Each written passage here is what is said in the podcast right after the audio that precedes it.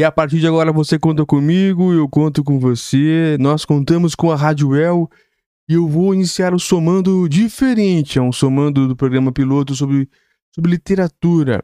Hoje eu vou ler Antoine de Saint-Exupéry, que é o livro O Pequeno Príncipe, uma obra clássica mundial que todas as vezes que eu leio eu aprendo alguma coisa, e eu vou ler diretamente da tradução original de 1952, da HarperCollins.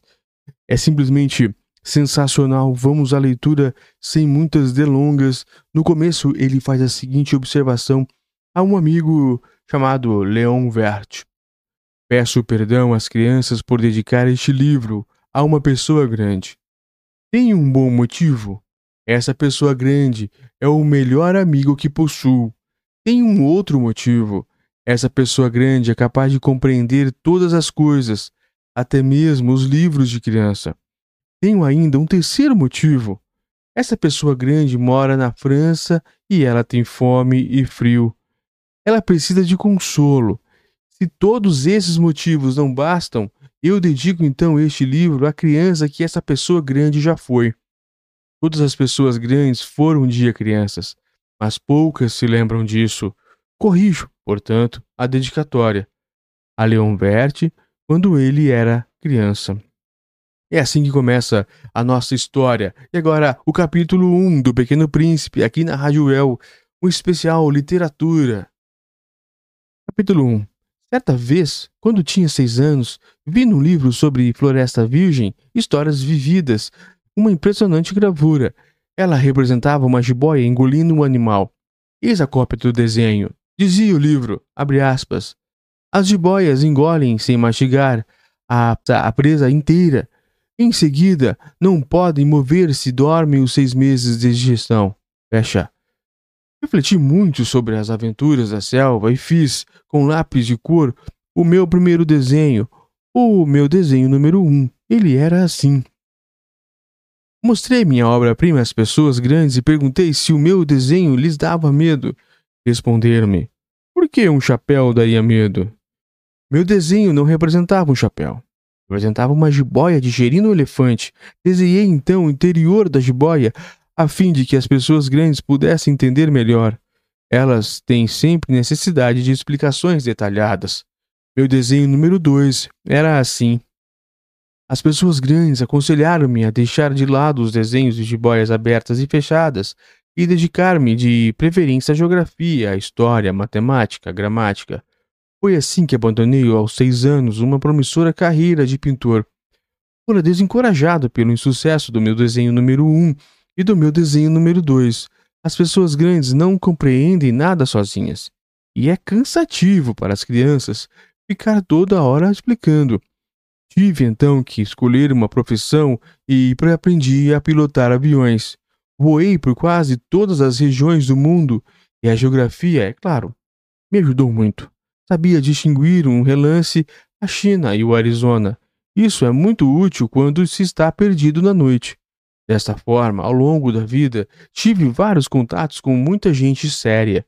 Convivi com pessoas grandes, vias bem de perto, e isso não melhorou muito a minha antiga opinião. Quando encontrava uma pessoa, uma que me parecia um pouco esclarecida, fazia a experiência do meu desenho número um e sempre conservei comigo. Eu queria saber se ela, ela era na verdade uma pessoa inteligente. Mas a resposta era sempre a mesma. É um chapéu. Então eu não falava nem de jiboias, nem de florestas virgens, nem de estrelas. Colocava-me no seu nível, falava de bridge, de golfe, de política, de gravatas. E a pessoa grande ficava encantada de conhecer um homem tão razoável. Capítulo 2 O Pequeno Príncipe, aqui pela Rádio El. Vivi, portanto, só, sem alguém com quem pudesse realmente conversar, até que um dia em que uma pane obrigou-me a fazer um pouso de emergência no deserto do Saara, há cerca de seis anos, alguma coisa se quebrara no motor, e como não trazia comigo nem mecânico nem passageiros, preparei-me para executar sozinho aquele difícil concerto. Era para mim questão de vida ou morte. A água que eu tinha para beber só dava para oito dias. Na primeira noite adormeci sobre a areia a quilômetros e quilômetros de qualquer terra habitada. Estava mais isolado que um náufrago num bote perdido no meio do oceano. Imaginem qual foi a minha surpresa quando, ao amanhecer, uma vozinha estranha me acordou e dizia: Por favor, desenha-me um carneiro. O quê? Desenha-me um carneiro. Levantei-me num salto, como se tivesse sido atingido por um raio. Esfreguei bem os olhos, olhei ao meu redor e vi aquele homenzinho extraordinário que me observava seriamente. Eis o melhor retrato que passo, passado algum tempo, consegui fazer dele. Meu desenho é com certeza muito menos sedutor que o modelo. Não tenho culpa. Fora desencorajado aos seis anos pelas pessoas grandes da minha carreira de pintor e só aprender a desenhar jiboias abertas e fechadas. Olhava para aquela aparição de, com olhos arregalados de espanto. Não esqueçam que eu, que eu me achava a quilômetros e quilômetros de qualquer região habitada. Ora, o meu pequeno visitante não me parecia nem perdido, nem morto de fadiga, nem morto de fome, de sede ou de medo. Não tinha absolutamente a aparência de uma criança perdida no deserto, a quilômetros e quilômetros de qualquer região habitada. Quando finalmente consegui falar, perguntei-lhe: Mas que fazes aqui? E ele repetiu então, lentamente, como se estivesse dizendo algo muito sério: Por favor, desenhe-me um carneiro. Quando o mistério é impressionante demais, a gente não ousa desobedecer. Por mais absurdo que aquilo me parecesse a quilômetros e quilômetros de todos os lugares habitados e com a vida em perigo, tirei do bolso uma folha de papel e uma caneta. Mas lembrei-me, então, de que eu havia estudado principalmente geografia, história, matemática e gramática, e disse ao pequeno visitante, com um pouco de mau humor, que eu não sabia desenhar. Respondeu-me: Não tem importância, desenhe-me um carneiro. Como jamais houvesse, houvesse desenhado um carneiro, refiz para ele um dos meus dois únicos desenhos que sabia, o da jiboia fechada, e fiquei surpreso ao ouvir o garoto replicar: Não, não, eu não quero um elefante numa jiboia, a jiboia é perigosa, e o elefante toma muito espaço, tudo é pequeno onde eu moro. Preciso de um carneiro. Desenhe-me um carneiro. Então eu desenhei. Ele olhou atentamente e disse: Não, esse já é muito doente, desenhe outro. Então desenhei de novo. Meu amigo sorriu, paciente. Bem, vês que isso não é um carneiro, é um bode. Olha os chifres. Então, fiz mais uma vez o desenho, mas ele foi recusando como os anteriores. E se é muito velho? Quero um carneiro que viva muito tempo. Então, perdendo a paciência e como tinha pressa de em desmontar o motor, rabisquei o seguinte desenho e arrisquei. Esta é a caixa.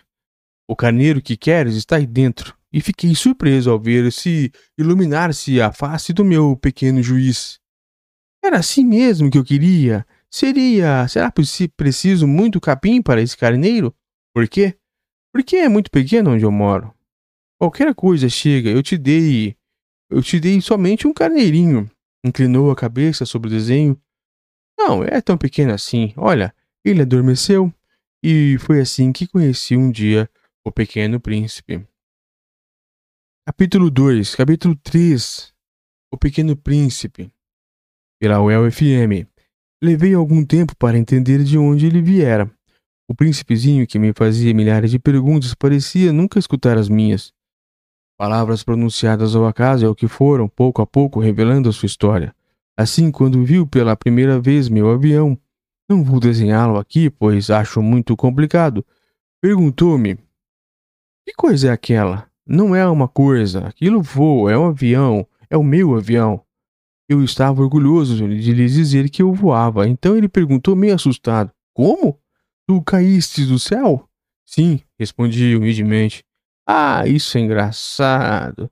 E o pequeno príncipe deu uma bela risada que me irritou profundamente. Gosto que levem a sério as minhas desgraças. Em seguida acrescentou: Então tu vens do céu? De que planeta tu vens?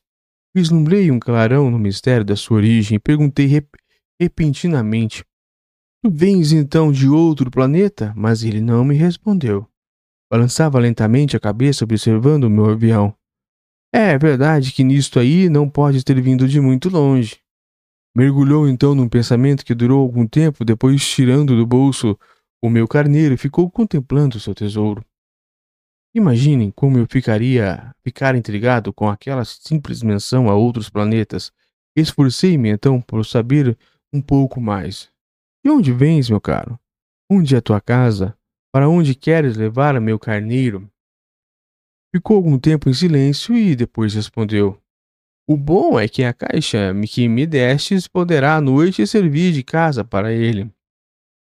Sem dúvida, e se tu fores um bom menino, te darei também uma corda para amarrá-lo durante o dia e uma estaca para prendê-lo. A proposta pareceu chocá-lo. Amarrar? Ideia estranha. Mas e se tu não amarrares? Ele vai-se embora e se perde. E meu amigo deu uma nova risada. Mas onde pensas que ele vai? Não sei, por aí, andando sempre em frente. Então o pequeno príncipe disse muito sério: Não faz mal, é tão pequeno onde eu moro. E depois, talvez um, um, com um pouco de tristeza, acrescentou ainda, quando a gente anda sempre em frente, não pode mesmo ir longe. Capítulo 4 Pequeno Príncipe, aqui na Rádio Real. Eu aprender assim uma segunda coisa importantíssima. O seu planeta de origem era pouco maior que uma casa. Para mim, isso não era surpresa. Eu sabia que além dos grandes planetas Terra, Júpiter, Marte ou Vênus, os quais se deram nomes, Há centenas e centenas de outros, por vezes tão pequenos que mal se veem no telescópio. Quando um astrônomo, astrônomo descobre um deles, dá-lhe por um nome, ou dar um nome um número. Chama-o, por exemplo, de asteroide 325. Tenho raz sérias razões para supor que o planeta de onde viera o príncipe era o asteroide B612. Esse asteroide só foi visto uma, uma vez no telescópio em 1909 por um astrônomo turco. Ele fizera na época uma grande demonstração de sua descoberta num congresso internacional de astronomia, mas ninguém lhe dera crédito por causa da roupa, das roupas típicas que usava. As pessoas grandes são assim. Felizmente, para a reputação do asteroide B612, um ditador turco obrigou o povo, sob pena de morte, a vestir-se à moda europeia. O astrônomo repetiu sua demonstração em 1920, vestido num elegante casaca. Então, dessa vez, todo mundo acreditou. Se dou esses detalhes sobre o asteroide B612 e lhes confio o seu número é por causa das pessoas grandes. Eles adoram os números. Quando a gente, quando a gente lhes dá, lhe fala de um novo amigo, as pessoas grandes jamais se, interessam, jamais se interessam em saber como ele realmente é. Não perguntam nunca qual é o som da sua voz, quais os brinquedos que prefere, será que ele coleciona borboletas, mas perguntam qual é a sua idade. Quantos irmãos ele tem? Quanto pesa? Quanto seu pai ganha? Somente assim é que eles julgam conhecê-lo. Se dizemos às pessoas grandes, vi uma bela casa de tijolos cor-de-rosa, gerânicos na, na janela, pombas no telhado. Elas dizem conseguem, elas não conseguem de modo algum fazer uma ideia da casa. É preciso, é preciso dizer-lhes, vi uma casa de seiscentos mil reais. Então exclamam, ah, que beleza! Assim, se a gente lhes disser a prova de que o, que o príncipezinho existia é que ele era encantador, que ele, viria, que ele ria e que queria um carneiro, quando alguém quer um carneiro é porque existe. Elas pouco se importarão e nos chamarão de crianças, mas se dissermos o planeta de onde ele vinha, o asteroide B612, ficarão inteiramente convencidas e não amolarão com perguntas. Elas são assim mesmo. É preciso não lhes querer mal por isso. As crianças têm que ter muita paciência com as pessoas grandes, mas, com certeza, para nós que compreendemos o significado da vida, os números não têm tanta importância. Gostaria de ter começado essa história como nos contos de fada. Gostaria de ter começado assim. Era uma vez um pequeno príncipe que habitava um planeta pouco maior que ele, e ele precisava de um amigo. Para aqueles que compreendem a vida, isso parecia, pareceria, sem dúvida, muito mais verdadeiro não gosto que leiam meu livro superficialmente. Dá-me tanta tristeza narrar essas lembranças. Já faz seis anos que meu amigo se foi com o seu carneiro. Se tento descrevê-lo aqui, é justamente porque não quero esquecê-lo. É triste esquecer um amigo. Nem todo mundo tem um amigo, e eu corro o risco de ficar como as pessoas grandes, que só se interessam por números. Foi, foi por isso que comprei um estojo de aquarelas e alguns lápis. É difícil voltar a desenhar na minha idade, principalmente quando não se fez outra tentativa além das jiboias fechadas e abertas aos, aos seis anos. Experimentei, é claro, fazer os retratos mais fiéis que pude, mas não tenho muita certeza de conseguir. Um desenho parece passável, outro já inteiramente diferente. Engano-me também no tamanho. Ora, o príncipezinho está muito grande, ora, pequeno demais. Hesito também a cor de suas roupas. Vou arriscando então aqui e ali. Provavelmente esquecerei detalhes dos mais importantes. Peço que me perdoem. Meu amigo nunca dava explicações, julgava-me talvez semelhante a ele. Mas, infelizmente, não sei ver caneiros através de caixas. Talvez eu seja um pouco como as pessoas grandes. Devo ter envelhecido. Capítulo 5 Pequeno Príncipe, aqui pela Rádio. Cada dia eu ficava sabendo mais alguma coisa do seu planeta, da partida, da viagem, mas isso devagarzinho, ao acaso das informações colhidas de suas observações. Foi assim que vinha conhecer no terceiro dia o drama dos baobás. Dessa vez, ainda foi graças ao carneiro, pois de repente o pequeno príncipe me perguntou como se tivesse um sério problema. É verdade que os carneiros comem arbustos? Sim, é verdade. Ah, que bom! Não entendi imediatamente porque era tão importante que os carneiros comessem arbustos. Mas o pequeno príncipe acrescentou: Então eles comem também os baobás? Expliquei ao príncipezinho que os baobás não são arbustos, mas árvores grandes como igrejas, e que mesmo que ele levasse consigo toda uma manada de elefantes, eles não chegariam a destruir um único baobá. A ideia de uma manada de elefantes fez o, o pequeno príncipe rir. Seria preciso colocar um em cima do outro. Mas, seria, sabiamente, observou em seguida: os baobás, antes de crescerem, são pequenos. É verdade.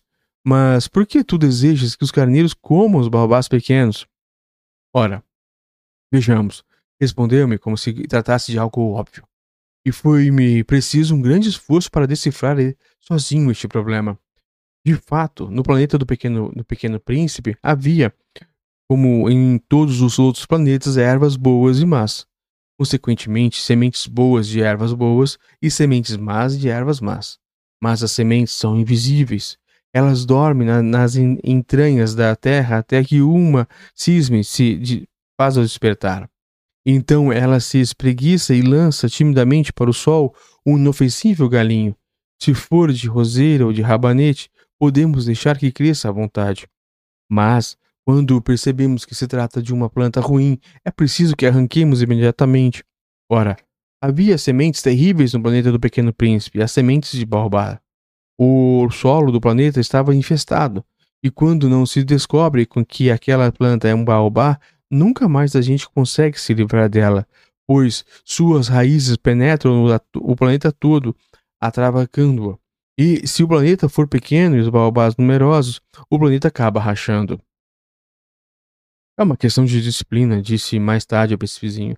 Quando a gente acaba a higiene matinal, começa a fazer o cuidado e higiene do planeta. É preciso que é preciso que habituemos a arrancar regularmente os baobás logo se diferencia, logo que se diferenciem das roseiras, com quais muitos se aparecem quando pequenos. É um trabalho sem graça, mas de fácil execução. E um dia aconselhou-me a fazer um belo desenho para que as crianças do meu planeta tomassem consciência desse período. Um dia tiveres de viajar, explicou-me, poderá ser útil para elas. As pessoas não há, às, vezes, não há inconveniente em protelar um trabalho, mas quando se trata de baobás é sempre uma catástrofe. Conheci um planeta habitado por um preguiçoso. Ele havia deixado que ali crescessem três arbustos. E, de acordo com as orientações do Pequeno Príncipe, desenhei o planeta. Não gosto de assumir o tom de moralista, mas o perigo dos baobás é tão pouco conhecido e, e tão grandes são os riscos para aquele que um dia se perca numa asteroide e o, que ao menos uma vez abro exceção e digo: Crianças, cuidado com os baobás. Foi para divertir meus amigos de um perigo que há tanto tempo os ameaçava como a mim e do qual nunca suspeitamos que tanto caprichei naquele desenho. A mensagem que eu transmitia era de grande importância. Perguntarão, talvez, por que não há neste livro outros desenhos tão impressionantes como os dos baobás? A resposta é simples. Tentei, mas não consegui. Quando desenhei os baobás, estava inteiramente tomado pela iminência de seu perigo. O Pequeno Príncipe, capítulo 6. Para Rádio UEL FM, aqui, direto. Ah, começando o capítulo 6. Ah, Pequeno Príncipe. Assim eu comecei a compreender pouco a pouco os segredos da, de tua triste vidinha. Durante muito tempo não tiveste outra distração a não ser a doçura do pôr do sol.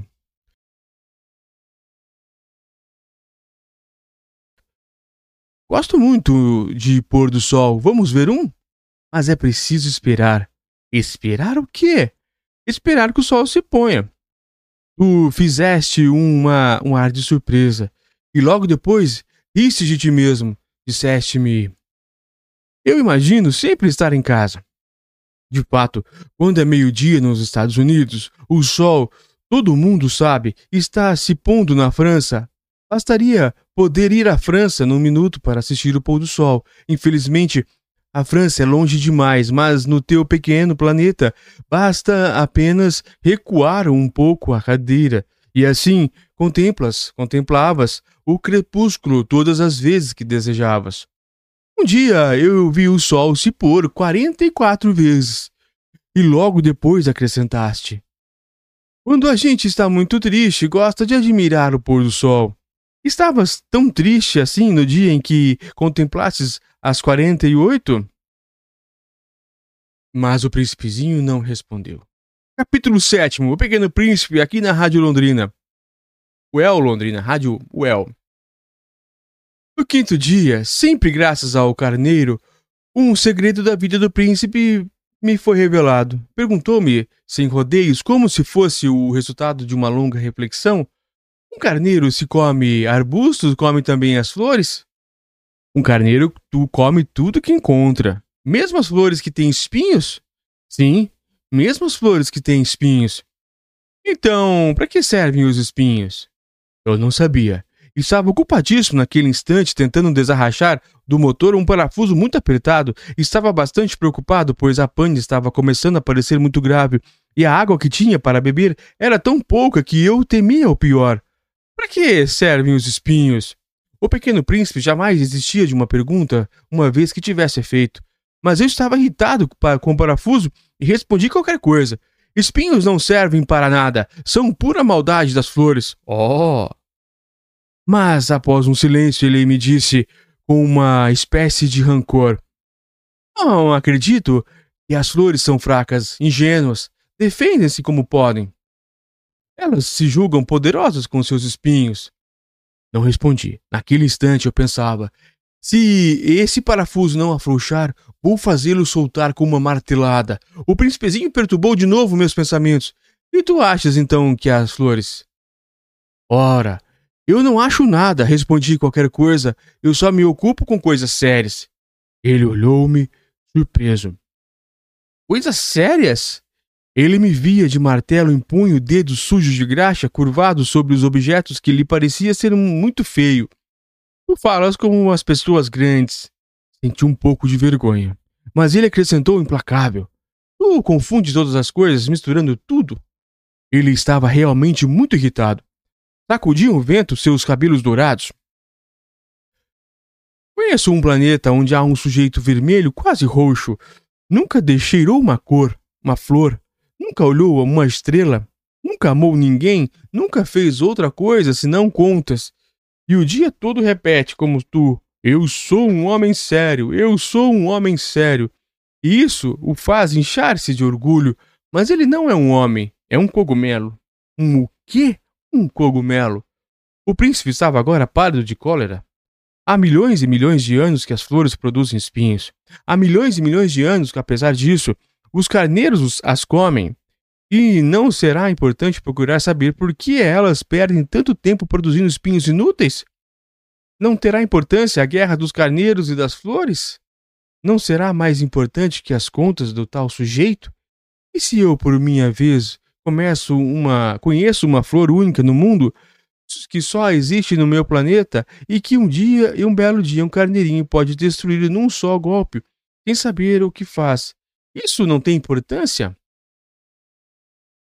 Orou um pouco e continuou em seguida. Se alguém ama uma flor da qual só existe um exemplar em milhões e milhões de estrelas, isso basta para fazê-lo feliz quando a contempla. Ele pensa: minha flor está lá em algum lugar. Mas se o carneiro come a flor, para ele é como se todas as estrelas repetidamente se apagassem. E isso não tem importância? Não conseguiu dizer mais nada e imediatamente se pôs a soluçar. A noite caíra, larguei as ferramentas. Ria-me de martelo, do parafuso, da, da sede e da morte. Havia, uma, havia uma, numa estrela, num planeta, o meu, a Terra, um príncipezinho a consolar. Tornei, tomei-o nos braços, embalei-o e dizia: A flor que tu amas não está em perigo.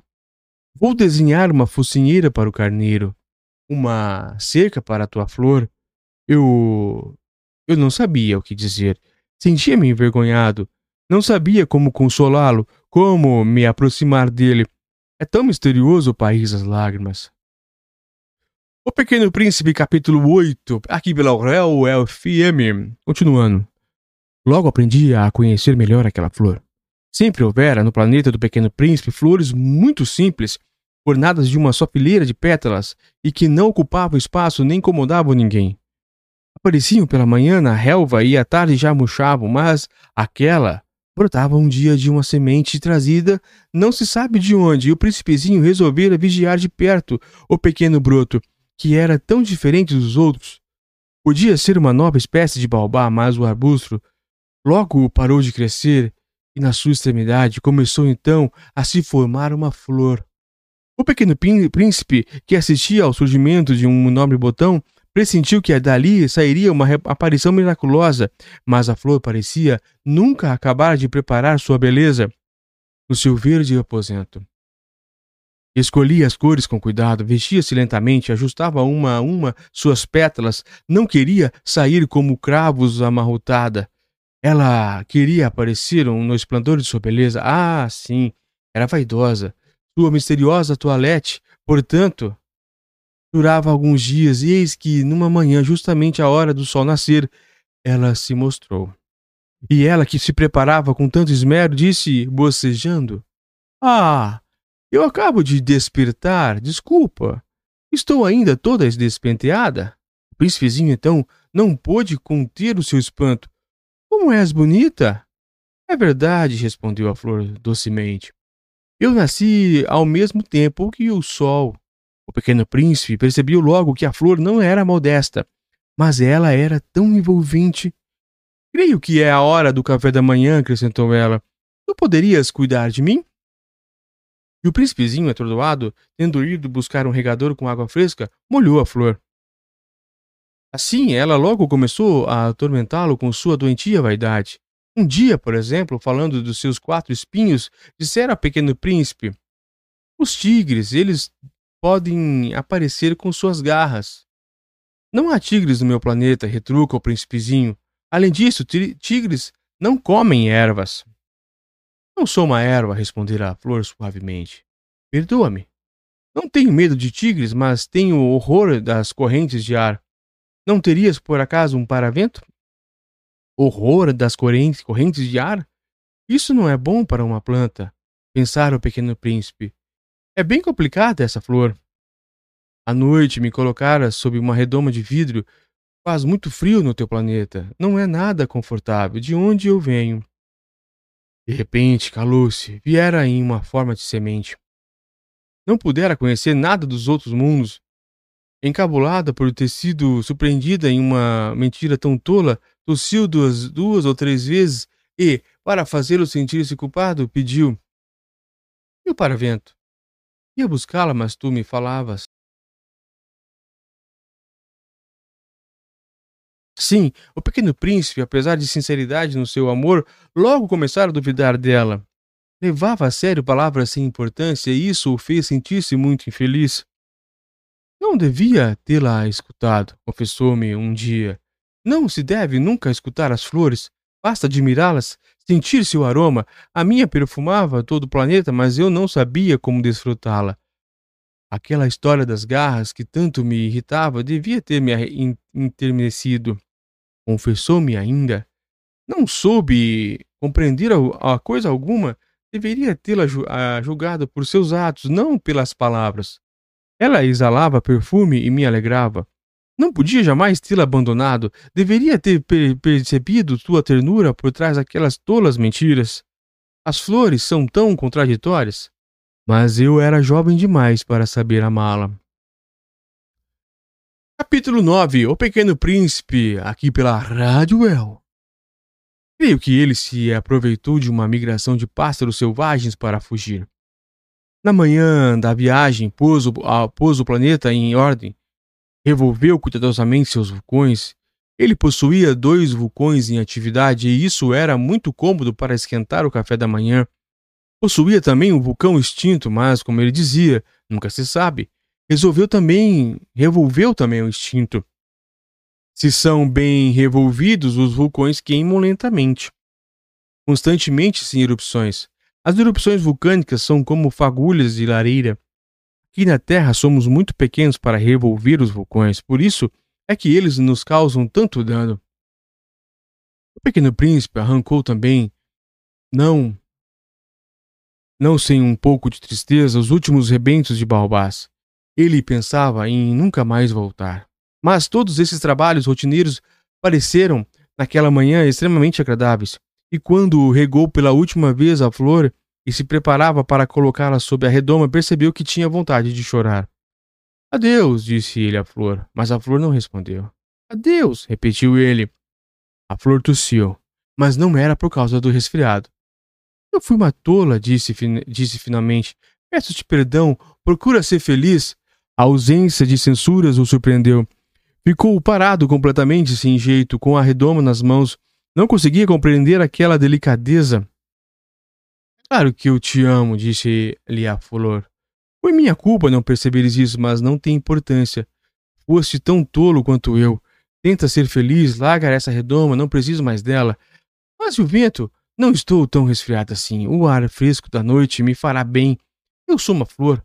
Mas os bichos, é preciso que eu suporte duas ou três lavras se quiser conhecer as borboletas. Dizem que são tão belas. Do contrário, quem virá visitar-me? Tu estarás longe. Quanto aos bichos grandes, não tenho medo deles, eu tenho as minhas garras.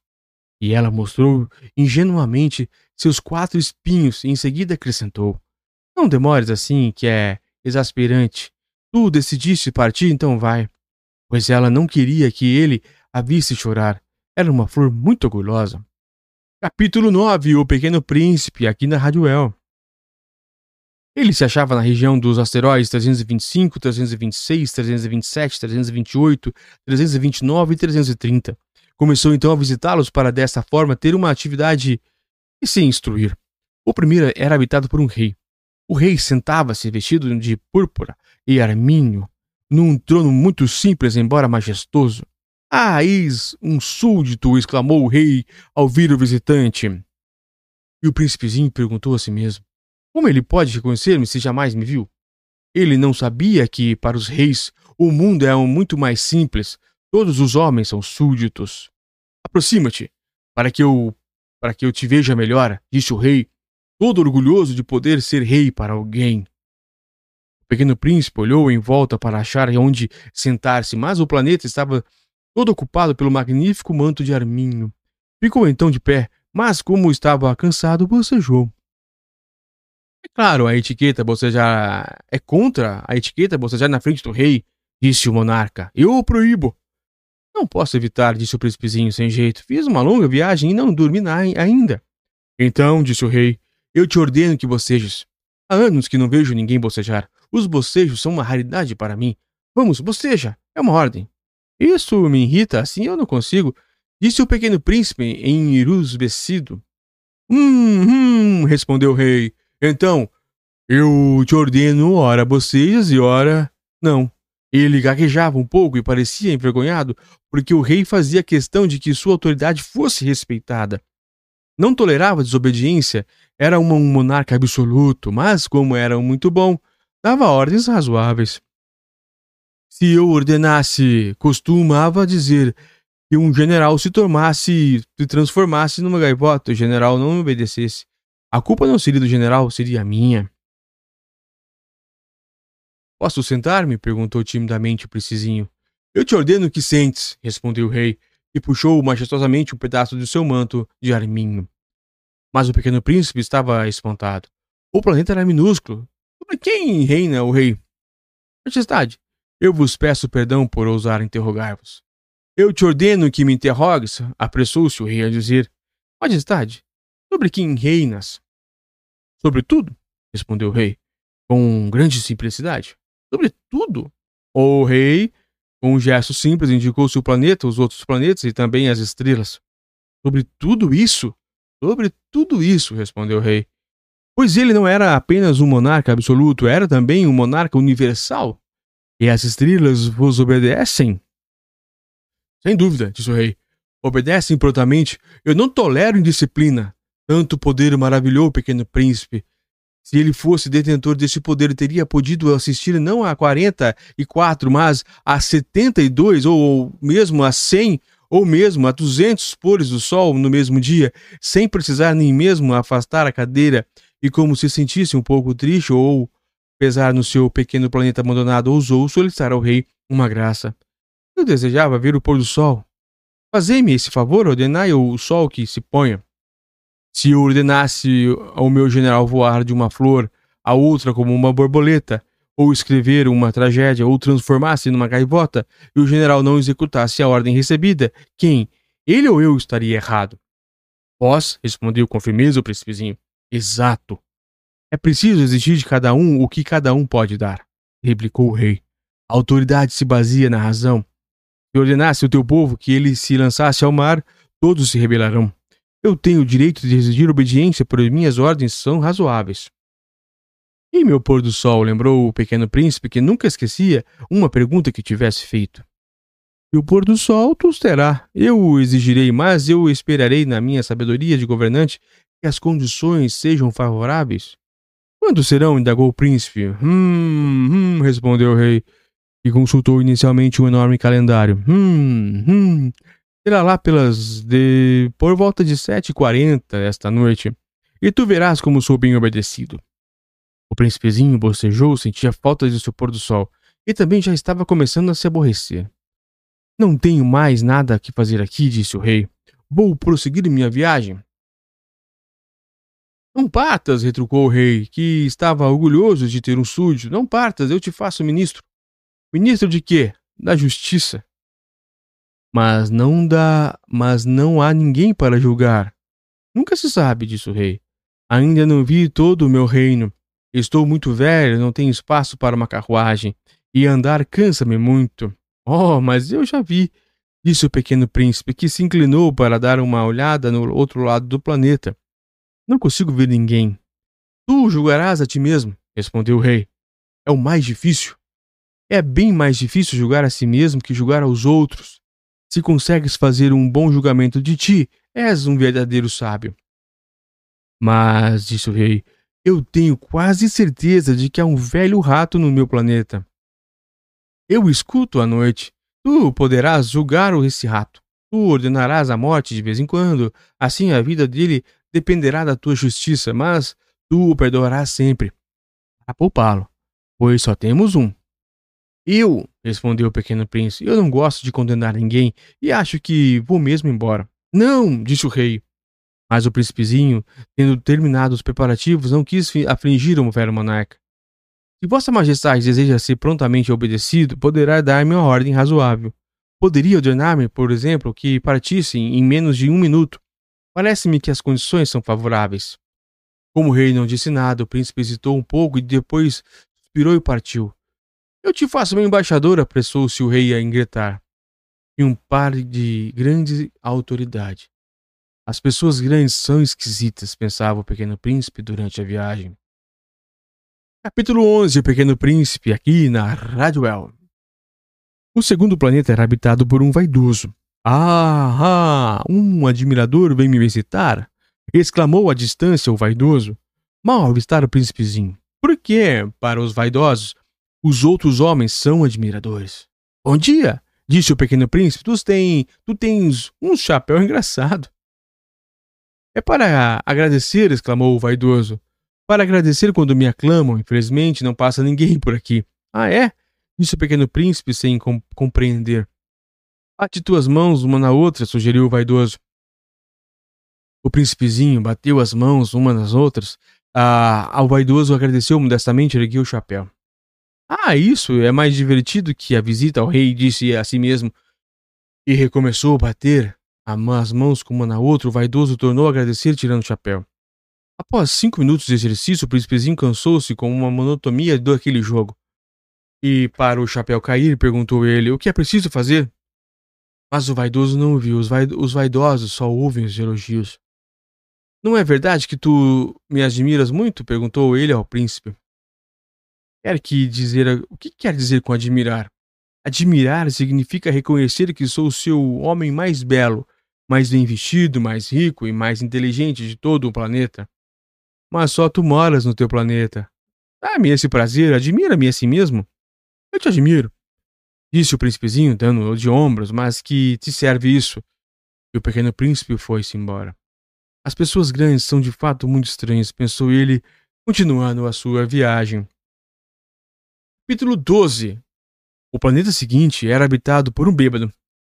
Esta visita foi muito curta, mas deixou o príncipezinho mergulhado numa profunda tristeza. Fazes aqui? perguntou ele ao bêbado, que se encontrava silenciosamente acomodado diante de inúmeras garrafas vazias e diversas garrafas cheias. Eu bebo, Respondeu com ar triste. Por que bebes? Perguntou-lhe o pequeno príncipe. Para esquecer. Esquecer? Respondeu o beberrão. Para esquecer o quê? indagou o príncipezinho, que já começava a sentir-se pena dele. Esquecer que tenho vergonha, confessou o bêbado, baixando a cabeça. Vergonha do quê? perguntou o príncipezinho que desejava socorrê-lo. Vergonha de beber, concluiu o beberrão, encerrando-se definitivamente seu silêncio. E o pequeno príncipe foi-se embora perplexo. As pessoas grandes são decididamente estranhas, muito estranhas, dizia a si mesmo durante a viagem. Capítulo 13 O Pequeno Príncipe, aqui na Radwell. O quarto planeta era do empresário. Estava tão ocupado que nem sequer levantou a cabeça da chegada do pequeno príncipe. Bom dia, disse-lhe. O teu cigarro está apagado. Treze e dois são cinco, cinco e sete, doze, 12, 3, 15. Bom dia. 15, 7, 22. 22 e 6, 28. Não tenho tempo para acendê-lo de novo. 26 e 5 são 31. Ufa, são 501 milhões 622 mil 731. 500, 500 milhões de quê, hein? Ainda está aí? 501 milhões de... Eu não sei mais. Tenho tanto trabalho, sou um sujeito sério. Não me preocupo com futilidades. 2 e 5, 7. E assim, 500 milhões de quê? repetiu o príncipezinho, que nunca na vida desistira de uma pergunta uma vez que tinha feito. O empresário levantou sua cabeça. Há 54 anos habito este planeta e só fui incomodado três vezes. A primeira vez foi há 22 anos por um besouro que veio a não sei de onde. Fazia um barulho terrível e cometi quatro erros na soma. A segunda foi há 12 anos, quando tive uma crise de reumatismo, por falta de exercício, não tenho tempo para passear. Sou um sujeito sério, a terceira é esta. E eu dizia, portanto, 501 milhões. Milhões de quê? O empresário compreendeu que não havia chance de ter paz. Milhões dessas coisinhas que se veem às vezes no céu. Moscas? Não, não, essas coisinhas que brilham. Vagalumes? Não, também não. Essas coisinhas douradas que fazem sonhar os preguiçosos.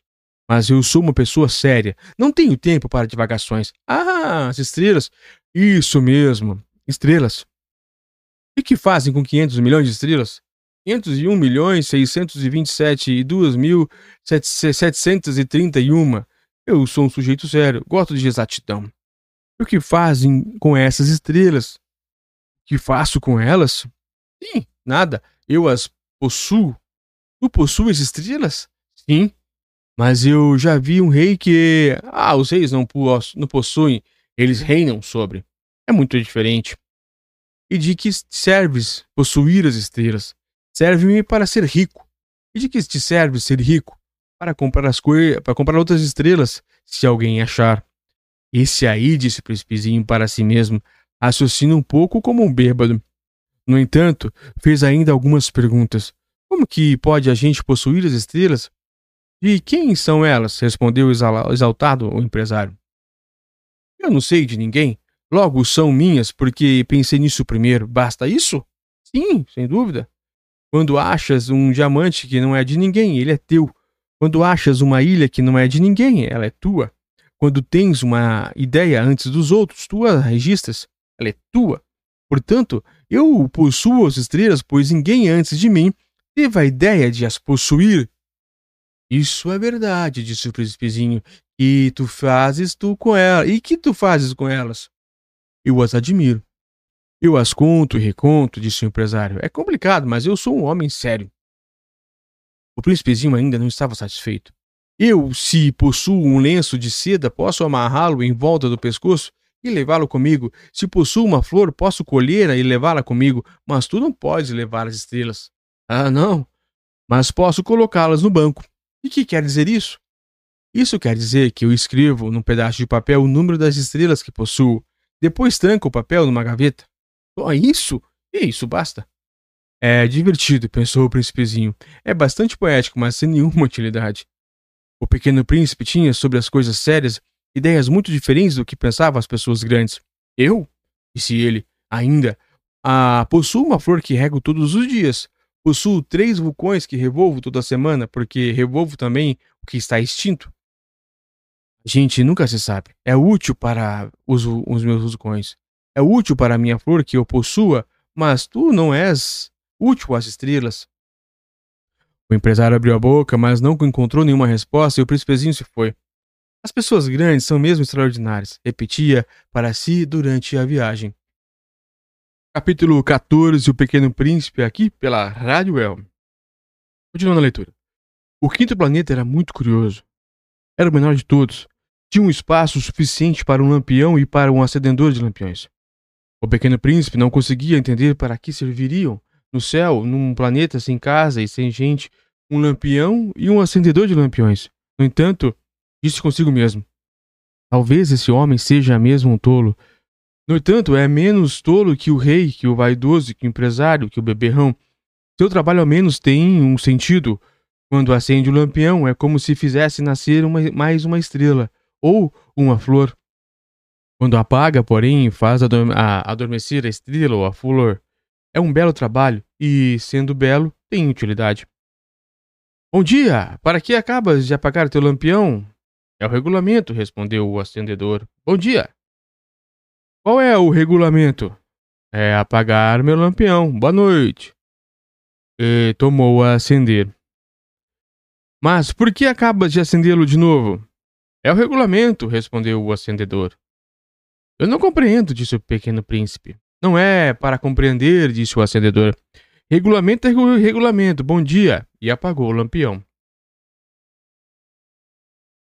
Em seguida, enxugou a testa num lenço xadrez vermelho. Eu enxugo uma tarefa, eu executo uma tarefa difícil. No passado era mais sensato, apagava de manhã e acendia à noite. Tinha o resto do dia para descansar, toda a noite para dormir. E depois mudou o regulamento? O regulamento não mudou, disse o acendedor. Aí que está o meu problema. O planeta a cada ano gira mais depressa e o regulamento não muda. E então? perguntou o príncipezinho. Agora que ele dá uma volta por minuto, não tenho mais um segundo de repouso. Acendo e apago uma vez por minuto. Não é nada engraçado, disse o acendedor. Já faz um mês que estamos conversando. Um mês? Sim, trinta minutos. 30 dias, boa noite! E acendeu o lampião. O pequeno príncipe respeitou, gostou daquele acendedor tão fiel ao regulamento, lembrou-se das vezes em que ele mesmo provocava o pôr do sol. Apesar de recuando sua cadeira, quis ajudar seu amigo. Sabes? Conheço uma maneira de descansares quando quiseres. Eu sempre quero descansar, disse o acendedor, pois a gente pode ser ao mesmo tempo fiel e preguiçoso. E o príncipezinho prosseguiu. Teu planeta é tão pequeno que podes, com três passos, contorná-lo, basta andares bem lentamente, que, de modo ficares sempre ao sol. Quando desejares descansar, tu caminharás, e o dia durará o tempo que quiseres.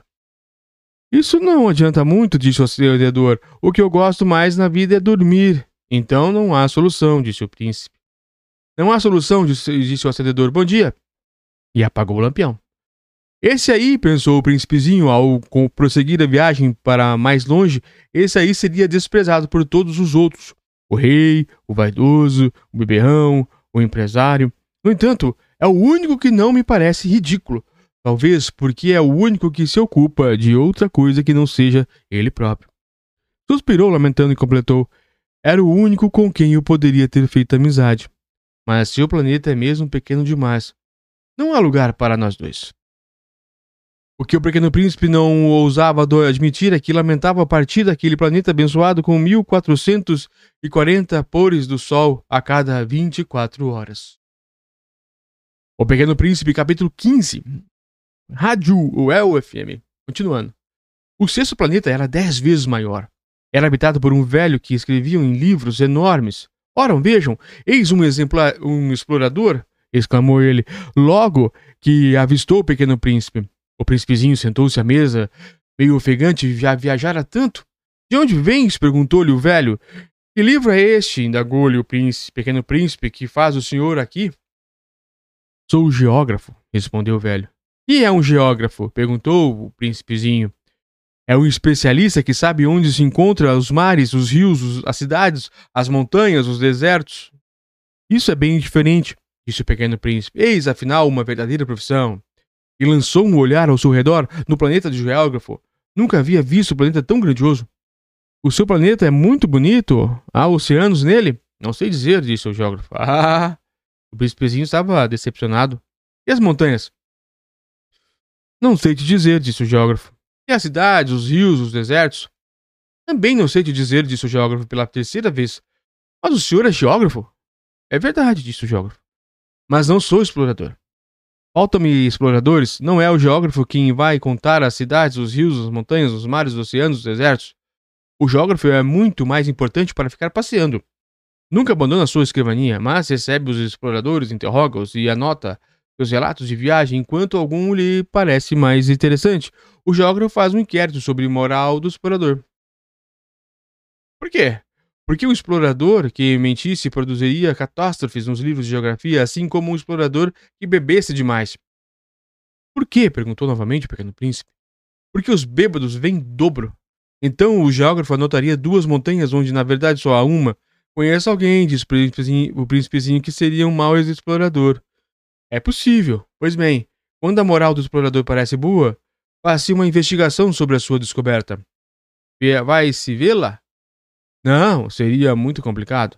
Mas exige-se do explorador que ele forneça provas. Tratando-se, por exemplo, da descoberta de um grande montanha, é essencial que ele traga grandes pedras. O geógrafo de repente se entusiasmou.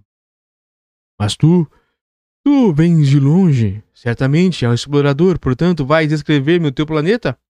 E o geógrafo, tendo aberto o seu caderno, apontou o lápis, primeiro o lápis as, as narrações dos exploradores Espera-se espera que anotar a caneta que o explorador tenha trazido as provas. Então, interrogou o geógrafo. Oh, onde eu moro? Disse o pequeno príncipe. Não é interessante. É muito pequeno. Eu tenho três vulcões. Dois em atividade e um extinto. Mas a gente nunca sabe. A gente nunca sabe, repetiu o geógrafo. Tenho também uma flor.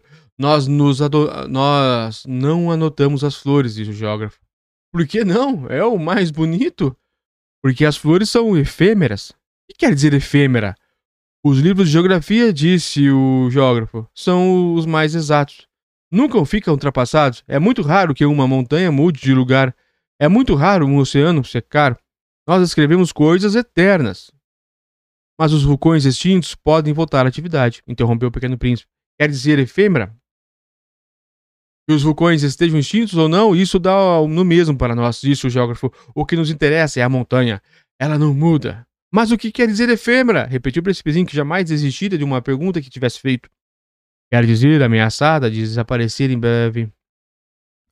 Minha flor está ameaçada de desaparecer em breve? Sem dúvida. Minha flor é efêmera, pensou o pequeno príncipe.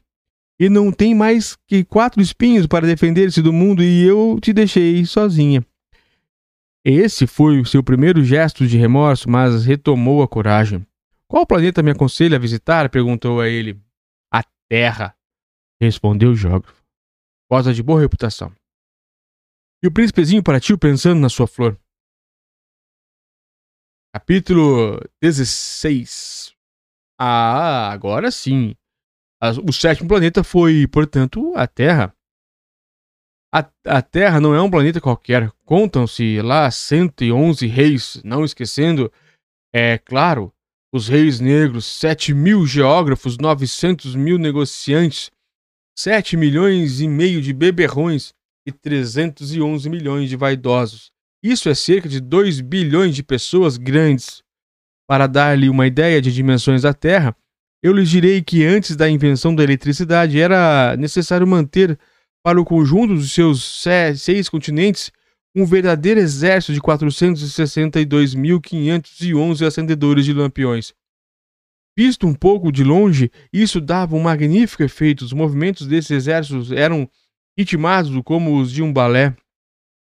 Primeiro era a vez dos acendedores de lampião da Nova Zelândia e da Austrália. Esses, depois de acenderam seus lampiões, iam dormir, entravam então na dança os acendedores da, de lampiões da China e da Sibéria, e estes, tendo concluído suas tarefas, também desapareciam dos bastidores. Chegava a vez dos acendedores de lampiões da Rússia, da China, da Índia. Depois os da África e da Europa, a seguir os da América do Sul, depois da América do Norte, e eles jamais se enganavam na ordem de entrada em cena. Era um espetáculo grandioso. Apenas dois, o acendedor do, do único lampião do Polo Norte e seu colega, o do único lampião do Polo Sul, levavam uma vida preguiçosa e negligente. Trabalhavam somente duas vezes por ano. Capítulo 17 Quando a gente quer fazer graça, às vezes mente um pouco. Não fui lá muito honesto ao lhes falar dos acendedores de lampiões. Corro o risco de dar uma falsa ideia do nosso planeta àqueles que não o conhecem. Os homens ocupam, na verdade, muito pouco espaço na superfície da Terra.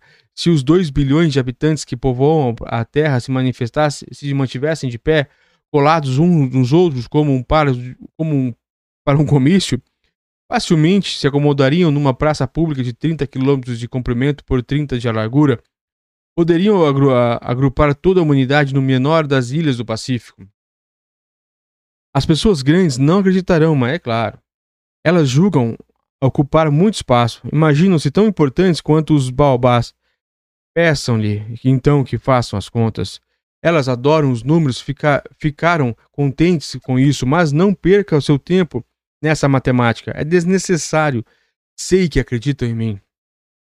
O pequeno príncipe uma vez na Terra, ficou muito surpreso por não ver ninguém. Já receava ter enganado de planeta quando um anel cor de lua se remexeu na areia. Boa noite, disse o príncipezinho. Boa noite, respondeu a serpente. Em que planeta me encontro? perguntou o príncipe. Ah, ah, na Terra, na África, respondeu a serpente. Ah, e não há ninguém na Terra? Aqui é o deserto. Não há ninguém nos desertos, a terra é grande, disse a serpente. O pequeno príncipe sentou-se numa pedra e ergueu os olhos para o céu.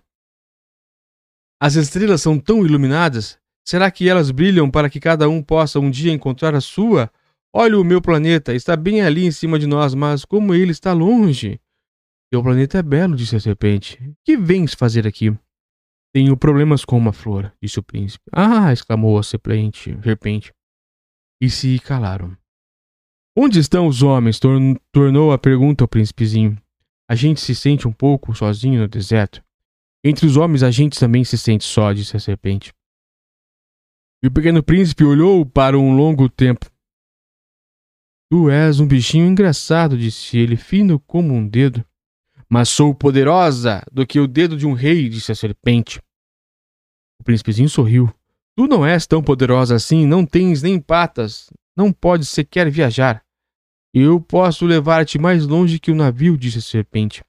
Ela enrolou-se no tornozelo do pequeno príncipe como se fosse um bracelete de ouro. Aquele que eu toco, devolvo à terra de onde veio. Continuou a serpente, mas tu és puro e vens de uma estrela. O príncipezinho não respondeu. Tenho pena de ti, tão fraco nessa terra de granito. Posso te ajudar um dia se tiveres muita saudade do teu planeta. Oh, eu te compreendo muito bem, disse o pequeno príncipe, mas por que falas sempre por enigmas? Eu resolvo todos, disse a serpente, e calaram-se os dois. Capítulo 18 ou 18 do Pequeno Príncipe, aqui na rádio UEL FM. O príncipe, o pequeno príncipe atravessou o deserto e encontrou apenas uma flor. Uma flor de três pétalas, uma florzinha insignificante. Bom dia, disse o pequeno príncipe. Bom dia, disse a flor. Onde estão os homens? perguntou ele educadamente. A flor um, um dia vira passar uma caravana. Os homens, eu creio que existem seis ou sete. E-os faz muito tempo, mas não se pode nunca saber onde se encontram. O vento os leva. Eles não têm ra raízes. Eles não gostam das raízes. Adeus, disse o príncipezinho. Adeus, disse a flor. Capítulo 19 o príncipezinho escalou uma grande montanha. As únicas montanhas que conhecera eram as três, os três vulcões que lhe batiam no joelho. O vulcão extinto servia de, de tamborete. E uma montanha tão alta como esta, pensava ele, verei todo o planeta e todos os homens, mas só viu pedras pontudas como agulhas. Bom dia, disse ele ao Léo. Bom dia, bom dia, bom dia, respondeu o eco. Quem tu és? perguntou o príncipezinho. Quem tu és? Quem tu és? Quem tu és? Respondeu o eco. Sejam meus amigos, eu estou só, disse ele. Estou só, estou só, estou só, respondeu o eco. Que planeta engraçado, pensou então. É completamente seco, pontudo e salgado. E os homens não têm imaginação. Repetem o que a gente diz. No meu planeta, eu tinha uma flor e era sempre ela que me falava primeiro. Ah, é o vigésimo parte, Pequeno Príncipe, aqui da Rádio Well. Mas aconteceu que o Pequeno Príncipe, tendo andado muito tempo pelas areias, pelas rochas, descobriu enfim uma estrada.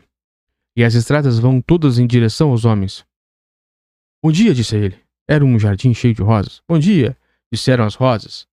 Ele as contemplou. Eram todas iguais a, uma, a sua flor. Quem sois? perguntou ele, espantado. Somos as rosas, responderam elas. Ah! exclamou o príncipezinho.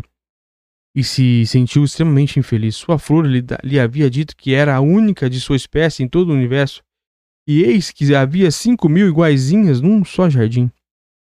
Ele teria se envergonhado. Ela teria se envergonhado, pensou ele, se visse isto.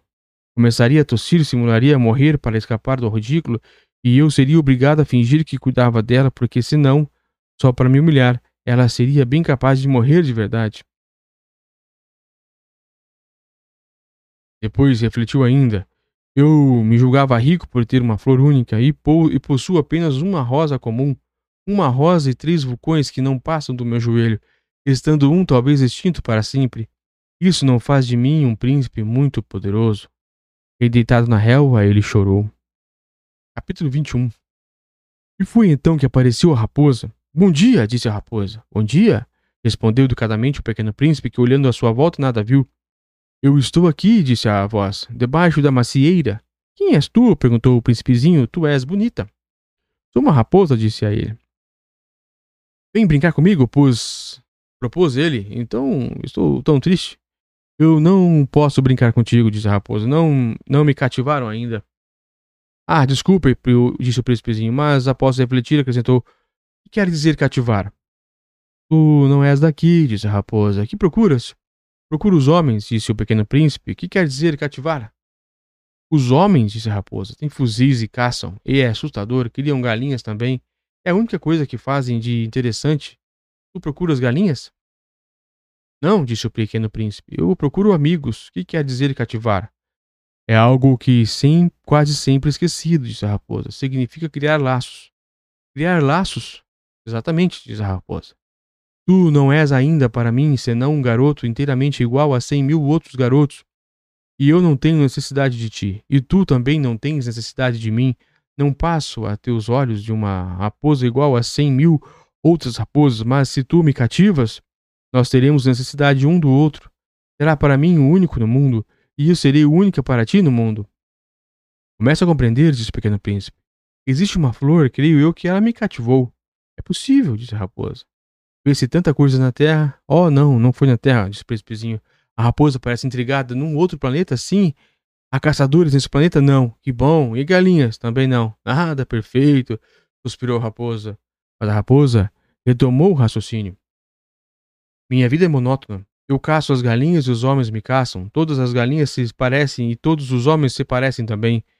E isso me incomoda um pouco. Mas se tu me cativas, minha vida será como que cheia de sol. Conhecerei um barulho de passos que será diferente dos outros. Os outros passos que me fazem entrar debaixo da terra.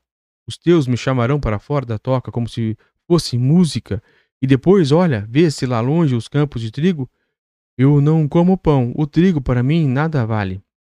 Os campos de trigo não me lembram coisa alguma, e isso é triste, mas tu tens cabelos dourados. Então, será maravilhoso quando me tiveres cativado. O trigo que é dourado fará com que eu me lembre de ti. E amarei o barulho do vento do trigo. A raposa calou-se e observou por muito tempo o príncipe. Por favor, cativa-me, disse ela. Eu até gostaria disso, disse o príncipezinho, mas não tenho muito tempo. Tenho amigos a descobrir e muita coisa a conhecer. A gente só conhece bem as coisas que cativou, disse a raposa. Os homens não têm mais tempo de conhecer coisa alguma, compram tudo já pronto nas lojas. Mas como não existem lojas de amigos, os homens não têm mais amigos. Se tu queres um amigo, cativa-me. E é preciso fazer? perguntou o pequeno príncipe. É preciso ser paciente, respondeu a raposa. Tu te, tu te sentarás primeiro um pouco longe de mim, assim na relva. Eu te olharei como um canto de olho e tu não dirás nada.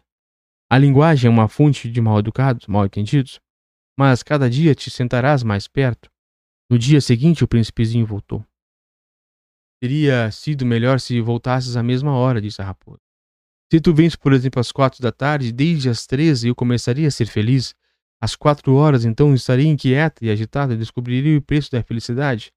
Mas se tu vens a qualquer momento, nunca saberia a hora de preparar meu coração. É preciso que haja um ritual. É ritual? perguntou o pequeno príncipe. É uma coisa muito esquecida também, disse a raposa. É o que faz com que um dia seja diferente dos outros dias, uma hora das outras, uma, uma das outras horas. Os meus caçadores, por exemplo, adotam um ritual. Dançam na quinta-feira com as moças da aldeia. A quinta-feira é então o dia maravilhoso. Vou passear até a vinha. Se os caçadores dançarem qualquer dia, os dias seriam todos iguais e eu nunca teria férias. Assim, o pequeno príncipe cativou a raposa, mas quando chegou a hora de, da partida, a raposa disse: Ah, eu vou chorar. A culpa é toda, a culpa é tua, disse o príncipezinho. Eu não queria te fazer mal, mas tu quisesses que eu cativasse. Quis a raposa. Mas tu vai chorar, disse ele. Vou, disse a raposa. Então não terás ganho nada. Terei sim, disse a raposa, por causa da cor do trigo. Depois ela acrescentou: Vai rever as rosas, assim compreenderás que a tua é a única no mundo. Tu voltarás para me dizer adeus e eu te presentearei como um segredo. Pequeno príncipe foi rever as rosas. Vós não sois absolutamente iguais a minha. Vós sois nada, nada ainda. Ninguém ainda vos cativou, nem cativares ninguém. Sois como era a raposa. Era uma raposa igual a cem mil outros, mas eu a tornei minha amiga. Agora ela é a única no mundo. E as rosas ficaram desapontadas. Sois belas, mas vazias, continuou ele. Mas se pode morrer por vós.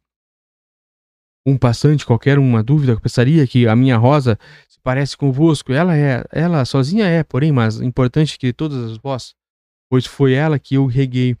Foi ela que pus sob a redoma, foi ela que abriguei com um paravento. Foi por ela que eu matei as larvas, exceto duas ou três por causa das borboletas. Foi ela que eu escutei a se queixar ou se gabar, ou mesmo calar-se algumas vezes, já que ela era minha rosa. E voltou então a raposa. Adeus, disse ele. Adeus, disse a raposa. Eis o meu segredo. É muito simples. Só se vê bem com o coração. O essencial é invisível aos olhos. O essencial é invisível aos olhos, repetiu o príncipezinho para não esquecer. Foi o tempo que per perdestes com tua raposa que fez tão importante. Foi o tempo que eu perdi com a minha rosa, repetiu ele para não esquecer. Os homens esqueceram essa verdade, disse ainda a raposa. Mas tu não deves esquecer. Tu te tornas eternamente responsável por aquilo que cativas. Tu és responsável pela tua rosa. Eu sou responsável pela minha rosa, repetiu o príncipezinho, para não esquecer. Capítulo 17 Não, 22, na verdade. Bom dia, disse o príncipe Bom dia, respondeu o manobreiro. Que fazes aqui? perguntou-lhe o príncipezinho. Eu separo os passageiros em blocos de cem mil, disse o manobreiro, despacho os trens que carregam, ora para a direita, ora para a esquerda. E um trem iluminado, roncando como um trovão, fez tremer a cabine do manobreiro. manobreiro. Eles estão com muita pressa, disse o pequeno príncipe. O que estão procurando?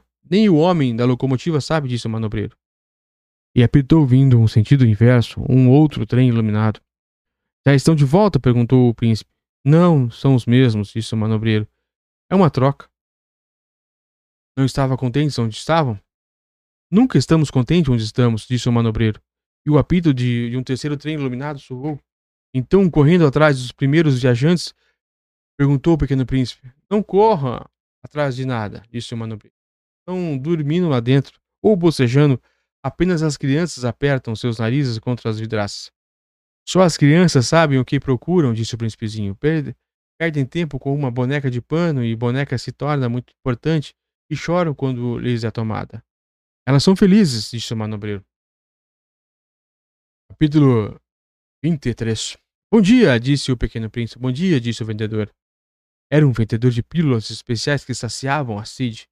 Toma-se uma por semana e não é mais preciso beber. Por que vendes isso? perguntou o príncipezinho. É uma grande economia de tempo, disse o vendedor. Os peritos calcularam. A gente ganha 53 minutos por semana. E o que se faz com esses 53 minutos? O que a gente quiser. Eu? pensou o pequeno príncipe. Se eu tivesse 53 minutos para gastar, iria caminhando calmamente em direção a uma fonte. Capítulo 24 O Pequeno Príncipe Estávamos no oitavo dia de minha pane no deserto, justamente quando bebi a última gota da água da minha reserva de água, foi que ouvi a história do vendedor. Ah, disse o pequeno, disse, ao, disse eu ao pequeno príncipe. São bem bonitas as suas lembranças, mas eu não consertei ainda meu avião. Não tenho mais nada para beber e eu também seria feliz se pudesse ir caminhando em direção a uma fonte. Minha amiga raposa me disse, meu caro, não se trata mais da raposa. Por quê? Porque vamos morrer de sede. Ela não compreendeu o meu raciocínio e ele não compreendeu meu raciocínio e respondeu: É bom ter tido um amigo mesmo que a gente vá morrer. Eu estou muito contente de ter, sido uma, uma, ter tido uma raposa como amiga. Ele não pode avaliar o perigo, pensei. Não tem nunca fome ou sede, um raio de sol lhe basta. Mas ele me olhou e respondeu ao, ao meu pensamento: tenho sede também. Procuremos um poço. Eu fiz um gesto de desânimo e, e o absurdo procurar um poço ao acaso na imensidão do deserto, no entanto, pusemos a caminho. Já tínhamos andado horas em silêncio quando a noite caiu e as estrelas começaram a brilhar. Eu apreciava como um sonho, porque sede me tornara febril. As palavras do pequeno príncipe ressoavam na minha memória. Tu tens sede também? perguntei-lhe. Mas ele não respondeu à minha pergunta, disse apenas a água pode também ser boa para o coração. Não entendi sua resposta e me calei. Eu bem sabia que não adiantava interrogá-lo. Ele estava cansado, sentou-se, sentei-me junto a dele e pôs numa pausa. Ele disse, disse ainda: As estrelas são belas por causa de uma flor que não se pode ver. Eu respondi: É verdade, e mantendo-me em silêncio, fixei os olhos nas ondulações da areia iluminada pela lua. O deserto é belo, acrescentou. E era verdade. Eu sempre amei o deserto. A gente se senta numa duna de areia, não vê nada, não escuta nada. De repente, alguma coisa irradia no silêncio. O que torna belo o deserto, disse o príncipezinho, é que ele esconde um poço em algum lugar. Fiquei surpreso por compreender de, de repente uma misteriosa irradiação da areia. Quando eu era pequeno, morava numa casa antiga e dizia as lendas que ali foram enterrado num, enterrado tesouro. Ninguém jamais conseguiu descobri-lo, nem talvez o tenha procurado, mas isso encantava a todos. Minha casa escondia um tesouro no fundo do seu coração. Sim, respondi ele. Quer seja a casa, os estrelas ou o deserto, o que se torna belos é invisível. Estou contente, disse ele, que estejas de acordo com a minha raposa. Como o príncipezinho adormecesse, tomei-os nos braços e prossegui a caminhada. Estava emocionado e tinha a impressão de carregar um frágil tesouro. Parecia-me mesmo não haver na terra nada mais frágil. Observava a luz da lua aquele rosto pálido, seus olhos fechados, suas mechas de cabelo que agitavam com o vento, e pensava: O que eu vejo não passa de uma casca. O mais importante é invisível. Como seus lábios entreabertos esboçavam um sorriso, pensei ainda: o que tanto me comove nesse pequeno adormecido é sua fidelidade mais frágil. É preciso proteger a chama com cuidado, uma simples sopro pode apagá-la. E continuando a caminhada, eu descobri o poço ao raiar do dia. Capítulo 25 Os homens, disse o pequeno príncipe, embarcam nos trens, mas já não sabem mais o que procuram. Então eles se agitam sem saber para onde ir, e acrescentou: E isso não leva a nada. O poço a que tínhamos chegado não se parecia de forma alguma com o poço do Saara. Os poços do Saara são simplesmente buracos na areia, aqueles que pareciam poços de aldeia, mas não havia ali aldeia alguma, e Pio pensava estar sonhando. É estranho, disse eu ao príncipezinho. Tu está preparando a roldana, o balde e a corda. Ele riu, pegou a corda, fez girar a roldana e a roldana gemeu como geme um velho catavento. Tu escutas, disse o príncipezinho. Estamos acordando o poço, ele canta. Eu não queria que ele fizesse nenhum esforço. Deixei que eu. Deixa que eu puxo, disse eu. É muito pesado para ti. Lentamente sei o balde e com cuidado coloquei na borda do poço o canto da rodana ainda permanecia nos meus ouvidos e, a, e na água ainda trêmula eu podia ver o reflexo do sol.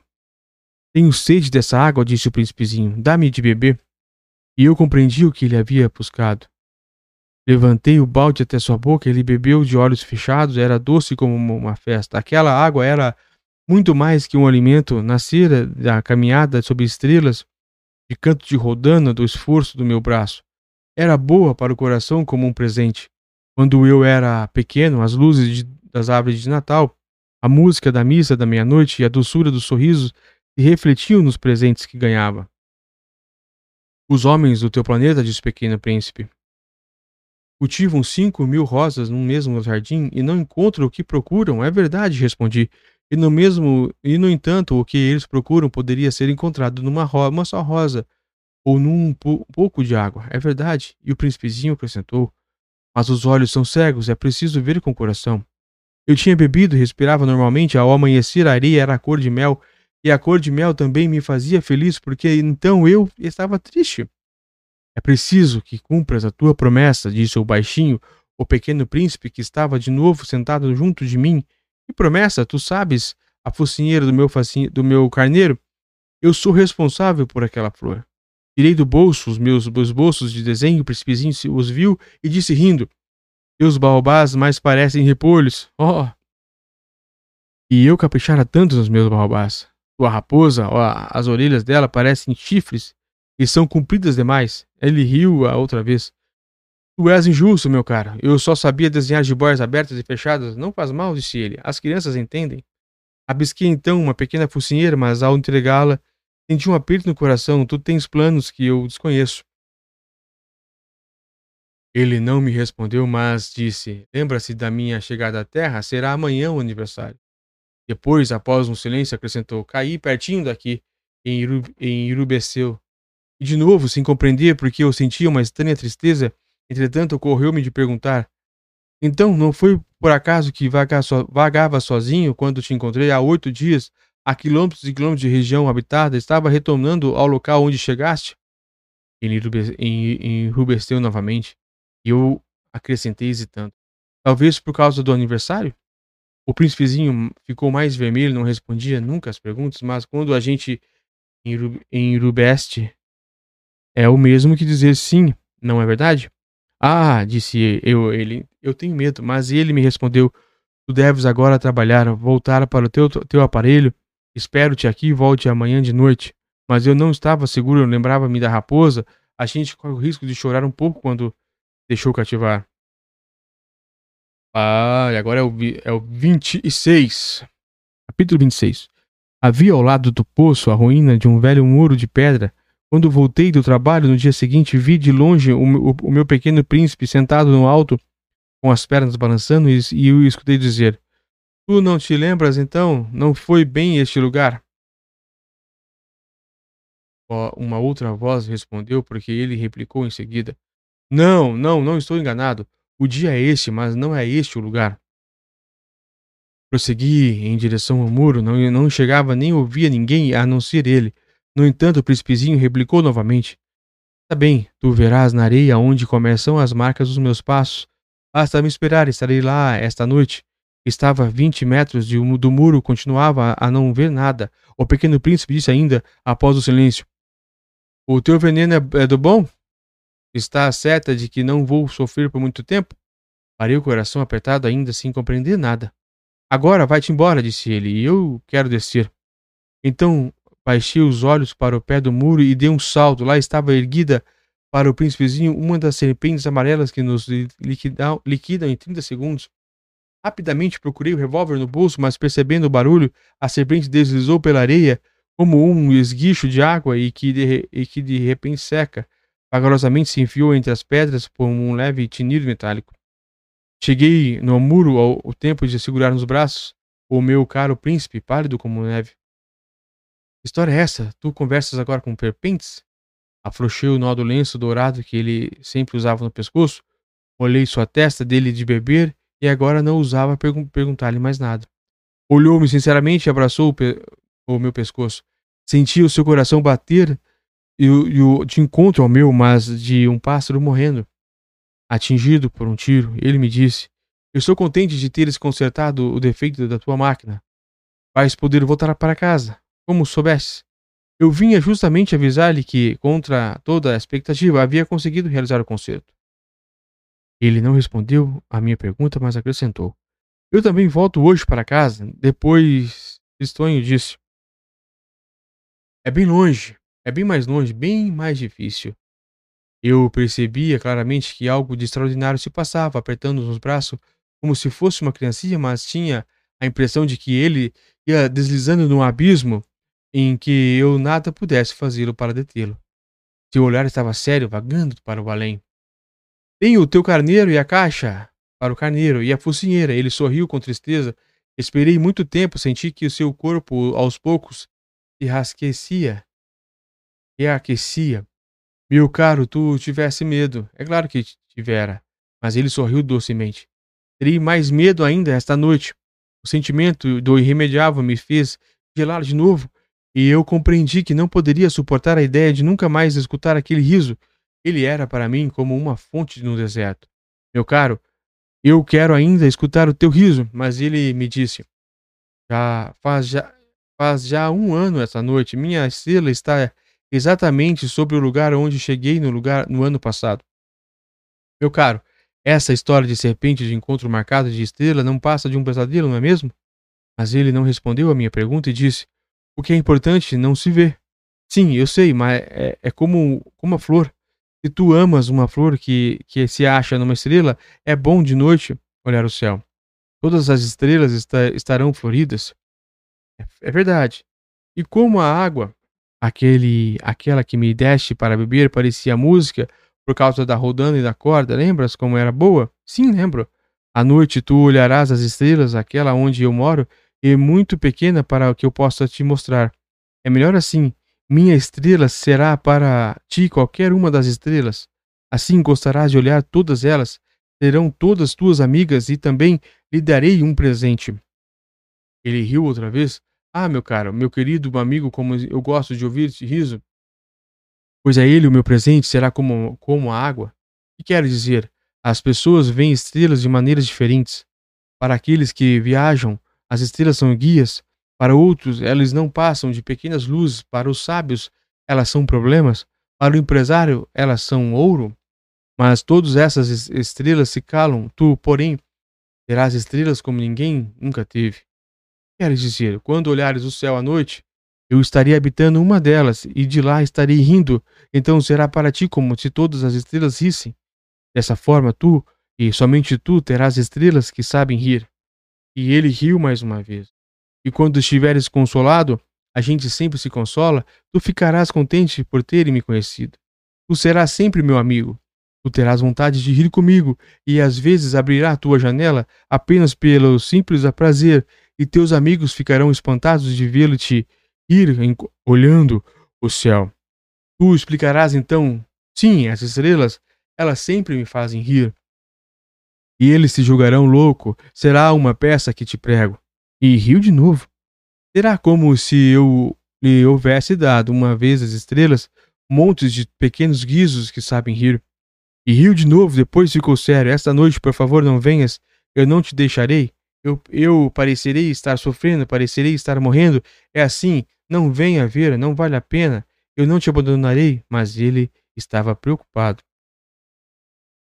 Se eu lhe peço isso, é também por causa da serpente. As serpentes são más. Podem morder apenas por prazer. Eu não te abandonarei. Mas uma coisa tranquilizou. É verdade que elas não têm veneno para uma segunda mordida. Aquela noite, não o vi partir, saiu sem fazer barulho. Quando consegui alcançá-lo, ele caminhava decidido num passo rápido. Disse-me apenas: Ah, aí está, e segurou a minha mão, mas pre preocupou-se de novo. Fizeste mal, tu sofrerás. Eu pareceria estar morto, e isso não será verdade. Eu me calara. Tu compreendes, é muito longe. Eu não posso carregar este corpo. É muito pesado. Eu continuava calado, mas será como uma velha concha abandonada. Não tem nada de triste numa velha concha. Fiquei mudo. Ele perdeu um pouco da coragem, mas fez ainda um esforço. Será lindo, sabes? Eu também olharia as estrelas, tal. Todas as estrelas serão como poços, como uma rodando enferrujada. Todas as estrelas me darão de beber. Eu continuando mudo, será tão divertido, tu terás 500 milhões de guizos eu terei 500 milhões de fontes e eles terão e eles também se calou por eu estava chorando. É aqui, deixa-me ficar só. E sentou-se como porque tinha medo disso ainda. Tu sabes, minha flor, eu sou responsável por ela. Ela é tão frágil, tão ingênua e tem apenas quatro pequenos espinhos para defendê-lo do mundo. Eu me sentei também, pois não consegui mais ficar de pé. Ele disse: Pronto, é isso. Hesitou ainda um pouco, depois levantou-se deu um passo, e eu não podia mover-me. Houve apenas um clarão amarelo perto de sua perna, permaneceu por um instante imóvel, não gritou, tombou devagarinho como, uma, como tomba uma árvore, árvore, não fez sequer um barulho por causa da areia. E agora já se passaram seis anos, jamais contar essa história aos companheiros que, que me encontram. Quando voltei, ficaram contentes de me ver salvo. Eu estava triste, mas lhes dizia: é o cansaço. Agora já me conformei um pouco, mas não com completamente. Tenho certeza de que ele voltou ao seu planeta, pois ao radiar do dia, não encontrei seu corpo, não era um corpo tão pesado assim. Eu gosto à noite de escutar as estrelas. Eu como ouvir 500 milhões de guizos, mas eis o que acontece. Uma coisa extraordinária. Na focinheira que desenhei para o pequeno príncipe, esqueci de juntar a correia de couro. Ele não poderá jamais prendê-lo no carneiro. E eu então pergunto: o que terá acontecido no seu planeta? Talvez o carneiro tenha comido a flor? Às vezes penso, certamente que não. O príncipezinho guarda sua flor todas as noites na redoma de vidro e vigia atentamente seu carneiro. Então eu me sinto feliz e todas as estrelas riem docemente. Ou penso, às vezes a gente se trai e isso basta. Uma noite ele se esqueceu de colocar a redoma de vidro e o carneiro saiu mansinho no meio da noite sem que fosse notado, e todos os guizos estão se transformando em lágrimas. Eis aí um grande mistério para vocês que também amam o pequeno príncipe como como para mim, todo o universo fica diferente se algum lugar que não sabemos onde, um carneiro que não conhecemos comeu ou não uma rosa. Olhem para o céu, perguntem a si mesmos: o carneiro terá ou não comido a flor, e verão como tudo fica diferente. É, e nenhuma outra pessoa grande jamais entenderá, e isso possa ter importância. Esta é, para mim, a mais bela e triste passagem do mundo. É a mesma da, da página anterior, mas desenhei de novo para mostrá-la bem. Foi assim que o pequeno príncipe desapareceu na terra e depois desapareceu. Assim, atentamente, esta, essa paisagem, para que estejam certos de reconhecê-la, e viajarem um dia para a África através do deserto, e se passarem por ali, eu lhes, lhes peço que não tenham pressa e esperem um pouco bem debaixo da estrela. De repente, um menino vem ao encontro de vocês, e ele ri, e ele tem cabelos dourados, e se não responde quando é perguntado, adivinharão quem ele é. Façam-me então um favor. Não me deixem tão triste. Escrevam-me depressa dizendo que ele voltou. Fim do Pequeno Príncipe.